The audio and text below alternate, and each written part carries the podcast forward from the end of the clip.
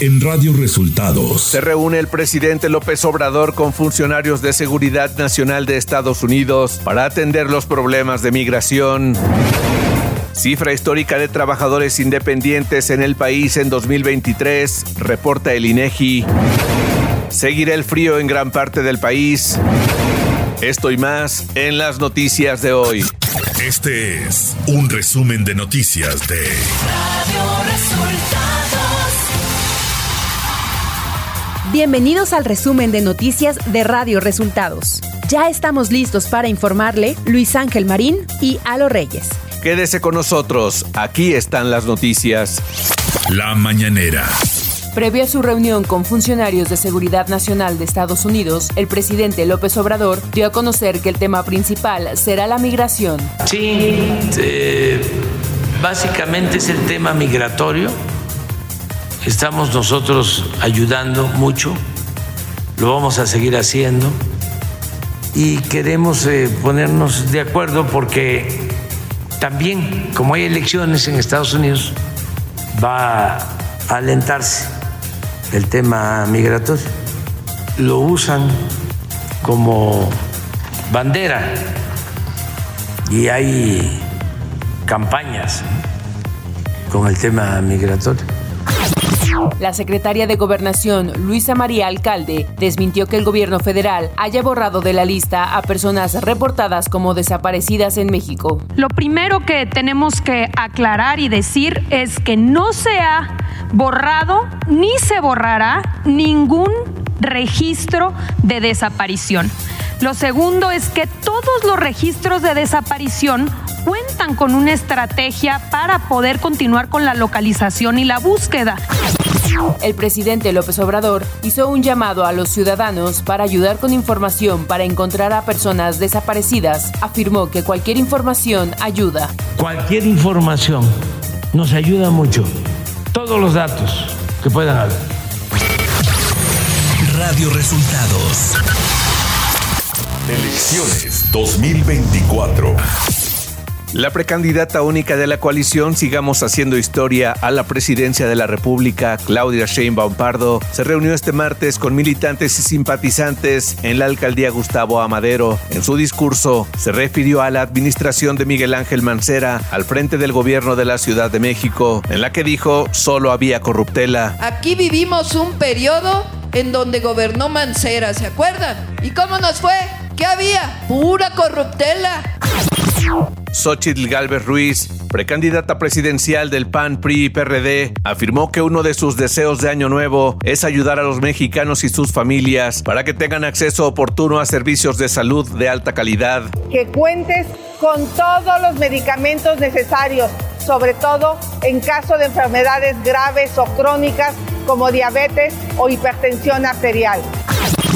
El presidente de Morena en la Ciudad de México, Sebastián Ramírez Mendoza, agradeció a militantes y simpatizantes su labor para llevar durante este año el mensaje de la Cuarta Transformación a los hogares capitalinos y los invitó a no bajar el ritmo para que en 2024 los cambios continúen. De 127 senadores que hay actualmente, 90 buscan la reelección con lineamientos que les permiten seguir en el cargo, pero prohíben el uso de recursos humanos, materiales y económicos con fines electorales. Ante esto, legisladores pidieron al Instituto Nacional Electoral sanciones a quien no cumpla los criterios aprobados para evitar el desvío de recursos públicos a las precampañas y campañas. Simpatizantes de Morena en Colima instalaron un plantón permanente en la sede estatal de su partido en reclamo por la selección de candidatos para Colima a nivel local y federal. Los manifestantes señalaron que buscan informar a los colimenses que no están de acuerdo a cualquier imposición de candidatos que el gobierno del estado o la federación pretendan hacer. El grupo de protesta también se solidarizó con la exsecretaria del ayuntamiento de Manzanillo, Marta Cepeda del Toro, fuerte contendiente para buscar la presidencia municipal de Manzanillo, quien fue destituida de su cargo luego de que la Fiscalía Estatal la acusara de uso indebido de funciones, por lo que actualmente está vinculada a proceso. Nacional. Una delegación de alto nivel viajará este miércoles a México en representación del presidente de Estados Unidos, Joe Biden, para atender de urgencia con el mandatario mexicano Andrés Manuel López Obrador nuevas medidas migratorias que frenen los cruces en la frontera. La comitiva estará encabezada por el secretario de Estado de Estados Unidos, Anthony Blinken, acompañado del secretario de Seguridad Nacional y encargado de la Policía Migratoria estadounidense, Alejandro Mayorkas, y la asesora de seguridad de la Casa Blanca, Lish Sherwin Randall. Esta reunión fue acordada por los dos mandatarios apenas el jueves pasado, cuando Biden llamó a López Obrador preocupado por la magnitud de la crisis migratoria que ha llevado a Estados Unidos a cerrar varios puertos fronterizos durante algunos días. El Pleno del Senado aprobó en la sesión del 13 de diciembre un dictamen para solicitar a los congresos locales de diversas entidades federativas para que armonicen su legislación en materia de guardia, custodia y pérdida de la patria potestad en caso de feminicidio. La propuesta promovida por la presidenta de la mesa directiva, Ana Lilia Rivera Rivera, urge a los congresos locales a que hagan las adecuaciones normativas correspondientes en su legislación local sobre pérdida de patria potestad por feminicidio. En este documento las y los senadores detallaron que el pasado 2 de marzo fue avalada una reforma al Código Penal y Civil del Estado de Puebla, iniciativa bautizada como Ley Monzón, que consiste en suspender la patria potestad a posibles feminicidas y retirarla si se confirman las sentencias.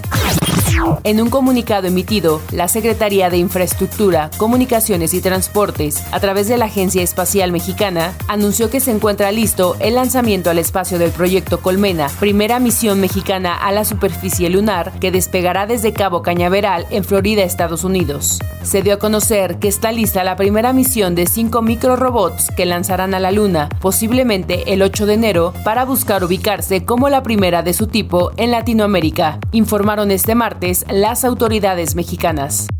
Ciudad de México. El sistema de transporte colectivo Metro reportó este martes dos casos de personas que se arrojaron a las vías del tren en las líneas 2 y 8. El primero ocurrió a las 14.30 horas en la estación Bellas Artes. Poco más de una hora después, a las 15.49 horas, el Metro lanzó un reporte de una persona que se arrojó a las vías del tren en la estación Santa Anita de la línea 8. En ambos casos, se detuvo el servicio para realizar las labores de rescate. Información de los estados. La caravana migrante Éxodo de la Pobreza llegó este martes al municipio de Villa Comaltitlán, Chiapas, en su tercer día de caminata, tras partir el domingo de la ciudad de Tapachula. Los extranjeros de una veintena de nacionalidades se enfilaron sobre la carretera costera a primera hora desde el municipio de Huixla. Otra caravana migrante con 380 integrantes que estuvo en Córdoba, Veracruz, los días 24 y 25 de diciembre, abordaron la mañana del martes el tren de carga con dirección a la Ciudad de México como parte de su travesía rumbo a la frontera norte. El contingente subió al ferrocarril en medio de un despliegue de agentes de la Guardia Nacional y del Grupo Beta del Instituto Nacional de Migración, de Seguridad Pública Estatal y Fuerza Civil, quienes solo estuvieron a la expectativa. Familiares de los trabajadores levantados por una célula de organización criminal de la familia michoacana y la empresaria de la bodega de pollo, ubicada en Parques Nacionales en Toluca, exigieron su localización con vida. Una de las manifestantes y dueña del rastro dijo que dejaron de pagar el derecho de piso porque ya era insostenible, pues cada quincena debían dar cerca de 950 mil pesos y la tarifa actual impuesta fue de 2 pesos por kilo de carne.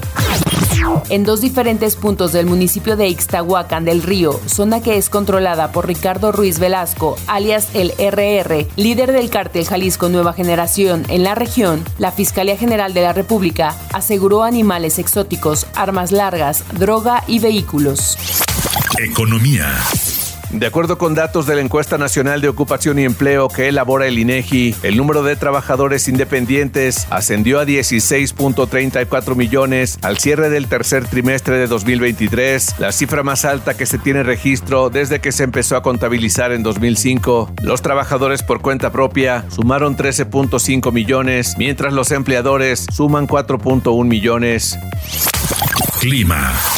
El Servicio Meteorológico Nacional anunció que para este 27 de diciembre prevé heladas, ya que el Frente Frío número 19 sobre el Mar Caribe y su masa de aire frío será reforzada por una nueva masa de aire polar. Estos sistemas de interacción con la corriente en chorro subtropical y una vaguada en la atmósfera superior ocasionarán chubascos y lluvias fuertes en el oriente y sureste del territorio nacional. A su vez, prevalecerá el ambiente matutino y nocturno frío a muy frío, con heladas y bancos de niebla en estados del noroeste, norte, noreste, centro, occidente, oriente y sureste del país. De acuerdo con el comunicado del organismo dependiente de la Comisión Nacional del Agua, el ingreso de humedad generado por la corriente en chorro subtropical ocasionará lluvias aisladas en el occidente y sur del país. Por otro lado, habrá ambiente cálido a caluroso en Michoacán, Guerrero, Oaxaca y Chiapas, con temperaturas máximas de 35 a 40 grados centígrados. En el Valle de México se prevé cielo nublado, ambiente fresco a frío, con bancos de niebla y lluvias aisladas en la Ciudad de México y Estado de México. Radio Resultados Internacional. La Corte Suprema de Michigan rechazó un intento de retirar al expresidente Donald Trump de la papeleta electoral de 2024 por la prohibición por insurrección de la Constitución de Estados Unidos, lo que contrasta con la reciente sentencia de la Corte Suprema de Colorado que expulsó a Trump de la boleta electoral de las primarias por su papel en los disturbios del 6 de enero en el Capitolio. Esa decisión quedó en suspenso a la espera de una apelación por parte de Trump. El presidente de Turquía, Recep Tayyip Erdogan, intensificó su crítica al gobierno de Israel este miércoles. Durante un discurso en una ceremonia de entrega de premios en Ankara, comparó al primer ministro israelí Benjamin Netanyahu con el dictador nazi Adolfo Hitler. Erdogan también dijo que Estados Unidos era cómplice de la muerte de 20.000 personas en Gaza por su apoyo a Israel. La provincia de Buenos Aires, mediante el defensor del pueblo Guido Lorenzino, impugnó judicialmente el decreto 70-2023 ante los tribunales federales de La Plata para que se declare la inconstitucionalidad del decreto de necesidad y urgencia del presidente Javier Milei con nulidad absoluta y que se ordene protección cautelar con la suspensión inmediata de este intento de derogar más de 300 leyes. Y hasta aquí las noticias en el resumen de Radio Resultados. Hemos informado para ustedes Luis Ángel Marín y Alo Reyes. Radio Resultados.